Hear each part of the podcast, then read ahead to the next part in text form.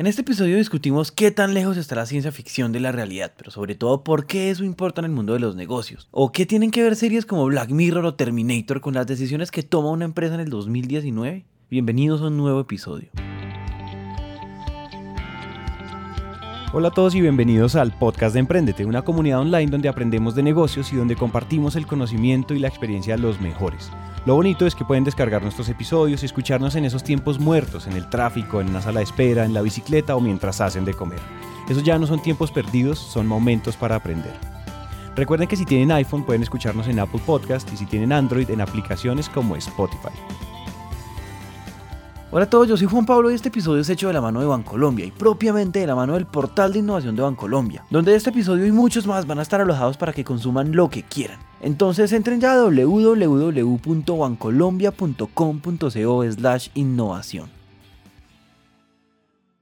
Desde hace unos años se ha vuelto cada vez más común la palabra exponencial y se ha vuelto más normal escucharla en todas partes. Nos hablan de tecnologías exponenciales y de organizaciones exponenciales y de crecimiento exponencial y nosotros sabemos que eso tiene que ver con tecnología, pero ¿estamos seguros de la magnitud de estos temas? Para entenderlo decidimos hablar con Ricardo Buitrago. Mi nombre es Ricardo Buitrago, soy ingeniero electrónico, apasionado por el tema de ciencia de datos y por la robótica. Actualmente certificado como Big Data Scientist por Arquitectura Internacional. Eh, tengo un rol de dirección de innovación en una empresa que se llama AOS, una, una, empresa que genera soluciones cloud. Y también soy emprendedor, tengo un emprendimiento que se llama Kinetics, en el cual representamos a una comunidad eh, internacional que es Robotex. Tiene presencia en más de 14 países, 40 estados, digamos, impactados de forma indirecta. Y lo que busca es congregar a personas apasionadas por temas como el Machine Learning, la inteligencia artificial, la robótica industrial, robótica digital. Ricardo es un verdadero apasionado de la tecnología y sobre todo de cómo la tecnología puede transformar lo que somos. Y la mejor forma que encontró para explicarlo, o por lo menos para ayudarnos a dimensionarlo, fue a través de Black Mirror.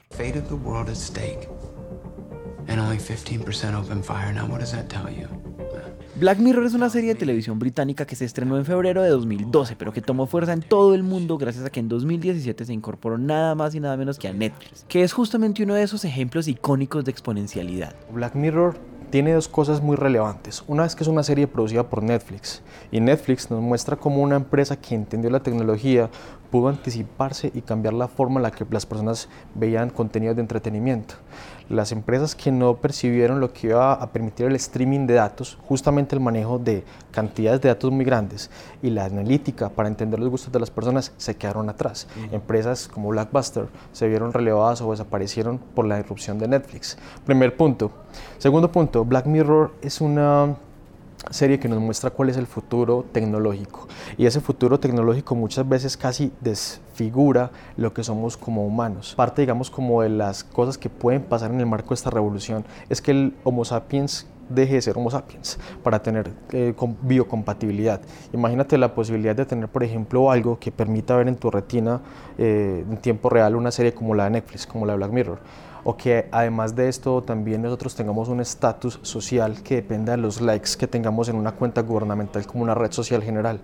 Son escenarios que nos ha planteado Black Mirror en los que nos cuestionamos como humanos hacia dónde vamos a llegar, pero que también nos genera una invitación a anticiparnos a, ese, a esa tecnología, cómo va a cambiar nuestras vidas y tener, digamos, como esa perspectiva de cambio que no es lineal en nuestras vidas. En esta serie se muestran posibles consecuencias sociales de diferentes avances tecnológicos que hoy son un hecho. Y al margen de la discusión de qué tan cerca o qué tan lejos estamos de ahí, hay un hecho innegable detrás de todo esto, y es que los avances tecnológicos tienen la capacidad de transformar muchísimas industrias y entonces de transformar lo que hoy conocemos como normal. Futuro cercano, mucha gente puede pensar, bueno, es mañana, un mes, un año, dos años, pero el futuro cercano en el contexto de lo tecnológico se habla en aquel punto en el que la inteligencia artificial alcanza el mismo grado de la inteligencia humana, lo que se llama singularidad.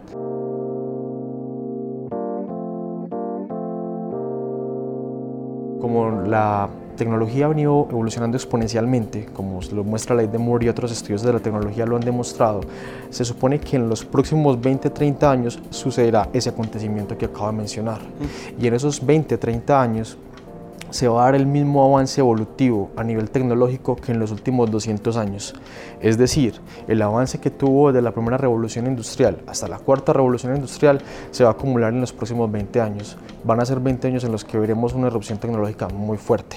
Ese es el escenario del futuro cercano. Tal vez el primero en mencionar el poder exponencial que trae la tecnología fue Gordon Moore, nada más y nada menos que el cofundador de Intel en 1965, cuando explicó que cada dos años las capacidades de un procesador se duplican. Esto de irse duplicando implica que mientras alguien crece dando pasos lineales, 1, 2, 3, 4, 5 y hasta 30, pues en 30 pasos va a haber llegado solamente hasta 30. Pero en cambio, si alguien se duplica en cada paso, 2, 4, 8, 16, etc., en 30 pasos va a haber llegado a un billón. Y es ahí donde pintamos esas curvas de crecimiento que cada vez se ponen más verticales. Y entonces, a medida que pasan los años, ese salto que implica duplicar mis capacidades es cada vez más enorme. Y es ahí donde los cambios cada vez son más impresionantes. Ricardo, por ejemplo, acaba de mencionar la inteligencia artificial, que cada vez es menos ciencia ficción y más hechos reales. Y entonces, si hablamos de este tema y de Black Mirror, también teníamos que irnos unos años atrás y recordar Skynet, la inteligencia artificial que quería acabar con la raza humana en Terminator. Y entonces teníamos que preguntarle a Ricardo su perspectiva. El humano durante los 30 años no solamente va a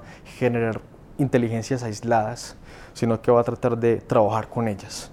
Sabemos que se viene revolución nanotecnológica, biotecnológica, biocompatibilidad y quizás tengamos más o tendamos más a incorporar procesos de inteligencia artificial dentro de nuestros cuerpos que solamente permitir que transiten de forma aislada, por un lado. Por otro lado, creo que las necesidades básicas de una máquina y de un ser orgánico son muy diferentes. El solo hecho de que nosotros tengamos la forma en la que nos alimentamos o la necesidad de reproducirnos o la necesidad de amar, genera una gran cantidad de situaciones que si bien podrían ser comprendidas por las máquinas, no van a ser parte de sus intereses y quizás no desarrollen pensamientos negativos respecto a una humanidad, quizás. Es uno de los escenarios y creería que puede ser más hacia ese lado. Ok, sí, sino como la solución del planeta Tierra es acabarlos a todos. Creería que no, creo que se puede generar como una especie de simbiosis, por así decirlo, entre máquinas y humanos y lo que te decía, nuestro sentido del por qué evolucionar a nivel tecnológico no solamente es para mejorar nuestras vidas. Ahora, uno de los autores que más impacto genera en mí es Yuval Noah Harari, ese es escritor eh, israelí. Eh, es historiador y narra muy bien toda la evolución humana y la necesidad de tecnología, pero particularmente en Homodeus que cuenta eh, cómo el hombre evoluciona hacia un Dios nos muestra cómo todos esos cambios tecnológicos nos están llevando a adquirir capacidades que antes no teníamos. Ahora vivimos mucho más, podemos tener información en tiempo real de muchos lugares del planeta, con biocompatibilidad quizás podemos tener información o memoria extendida, quizás podamos tener, y ya existen, órganos eh, tipo cyborg en los que la tecnología reemplaza, reemplaza componentes de forma artificial que originalmente son orgánicos. De hecho, hace poco ya apareció un eh, corazón artificial. El ciclo de vida no es muy alto, pero significa que vamos en buen camino. Lo mejor, hecho con impresión 3D. Todos estos campos de lo que es la cuarta revolución industrial nos muestra más como un humano modificándose a sí mismo que un humano quedándose de lado frente a una tecnología evolucionando. Definitivamente todo puede pasar, pero entonces además de asustarnos o emocionarnos o paralizarnos, la pregunta es, como emprendedores y como empresarios, ¿cómo podemos ver todo esto como una oportunidad? La respuesta de Ricardo apunta principalmente a un tema puntual, ciencia de datos. Ciencia de datos tiene una particularidad y es que nos muestra lo que genera valor en toda la data. No toda la data tiene valor, hay que generar diferentes procesos.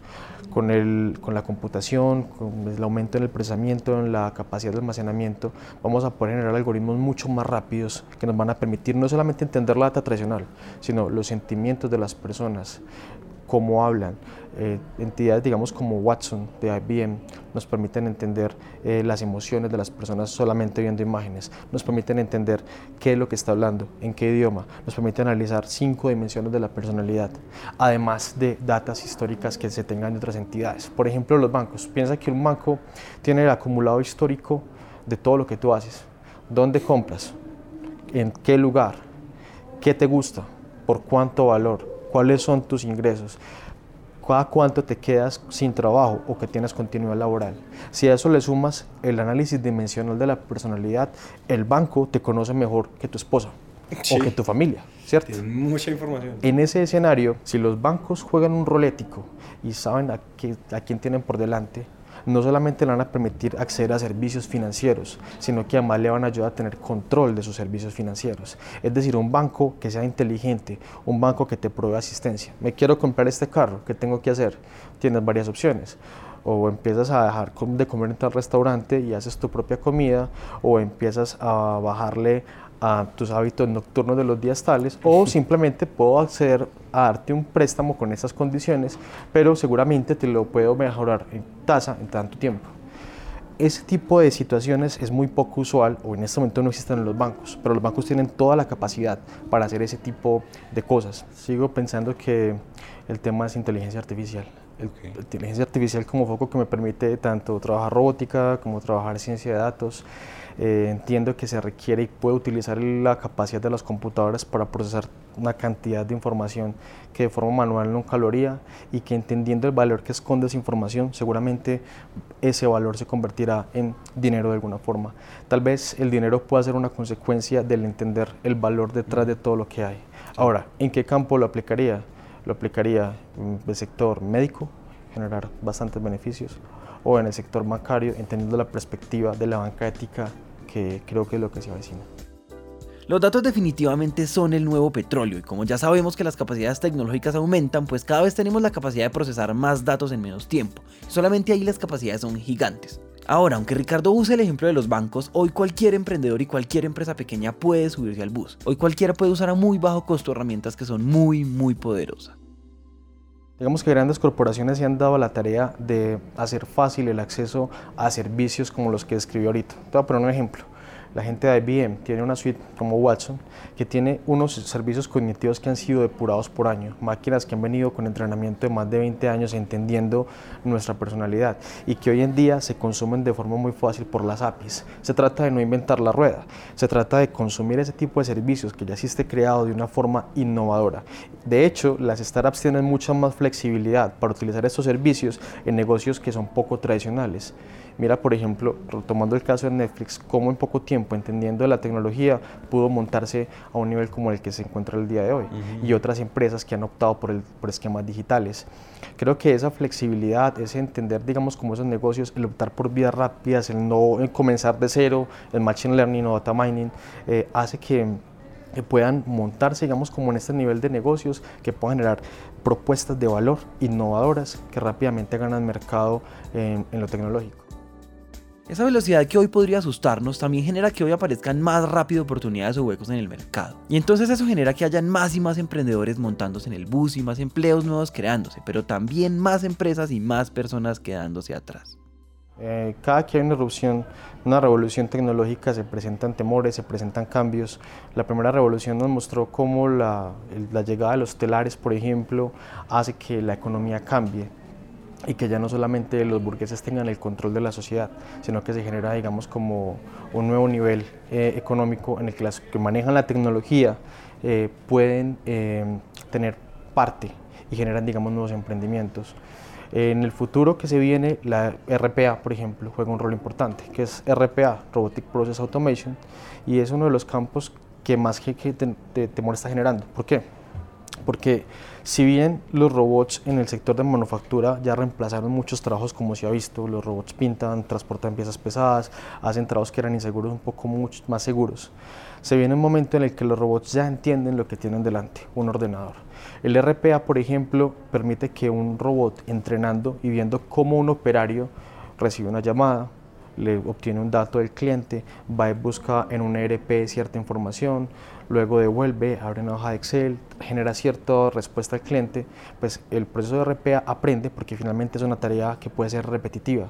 Y esos roles operativos, esos roles, digamos, por ejemplo, en los contact centers, eh, muchas de las frecuentemente el 60% de las llamadas eh, tienen el mismo patrón de comportamiento y preguntan por las mismas cosas, pues ahí tiene cabida que se automaticen los procesos. Claramente eso va a desplazar va a desplazar y va a generar, digamos, como la sensación de que los robots están haciendo nuestro trabajo. Pero lo que puede suceder también es que se ganen grados de especialización. Ahora, eso es una invitación para que la gente entienda la tecnología, se quiera montar y empiecen, digamos, procesos en los cuales consideren cómo adoptar nuevas tecnologías o incluso hacer reconversión laboral para que no se queden atrás en muchos campos cada vez gana más relevancia la especialización en ciertas áreas a nivel profesional.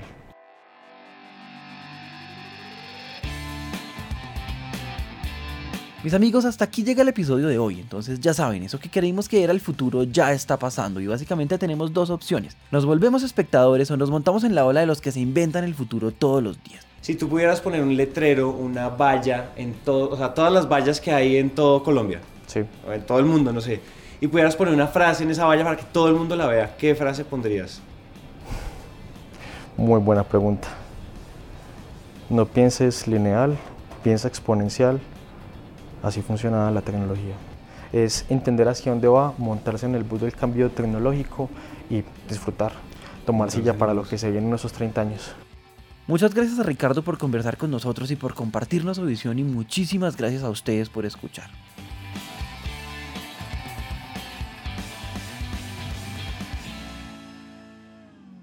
Hasta la próxima.